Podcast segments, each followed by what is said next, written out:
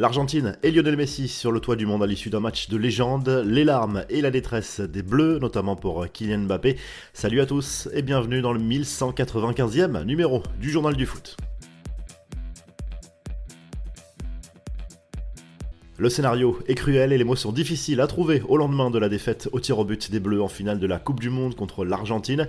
Le match restera dans l'histoire, score final 3 buts partout et un scénario incroyable, une équipe de France inexistante pendant les trois quarts du match, un réveil insufflé ensuite en grande partie par Randall Colomwani mais aussi par d'autres remplaçants.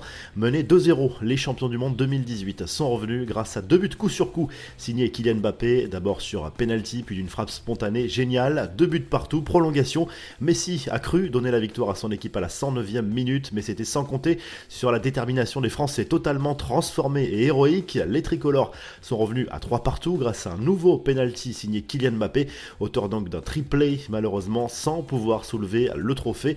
Randall Colomwani a eu la balle du 4-3 au bout du suspense, mais le gardien argentin a sauvé son équipe. S'en est suivi cette cruelle séance de tir au but. Lionel Messi, lui, était forcément très heureux après avoir remporté le seul grand trophée qu'il manquait à sa carrière exceptionnelle. Il a expliqué vouloir jouer encore quelques matchs avec l'Albi Céleste pour savourer ce titre. Une polémique malgré tout au moment de la remise du trophée. Contrairement à ses partenaires, le meneur de jeu était couvert d'une tenue traditionnelle arabe. Cela a suscité de nombreuses réactions sur les réseaux sociaux, mais aussi en Argentine.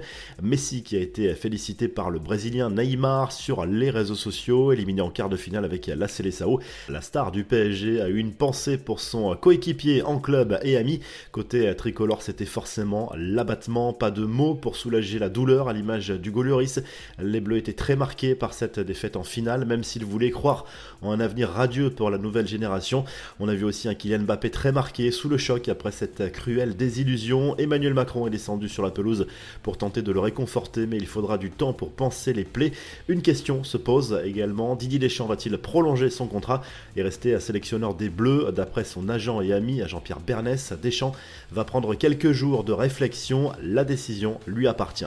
La revue de presse, la tête haute, titre le journal L'équipe ce lundi avec la détresse de Kylian Mbappé en illustration. 8 buts pour lui dans cette Coupe du Monde, mais cela n'a pas suffi pour conserver le trophée. Bien évidemment, la presse argentine est en extase après ce troisième titre mondial, après 1978 et 1986, à l'image du journal El Dia qui titre tout simplement Del Mondo, avec la joie des joueurs argentins, mais aussi celle dans les rues de Buenos Aires. Le quotidien Clarín place Messi en une, porté en triomphe après la rencontre. C'est le rêve d'une vie qui se concrétise pour la star de l'Albi Céleste qui n'avait rien gagné jusqu'à l'été 2021 avec son pays avant d'enchaîner Copa América et donc Coupe du Monde.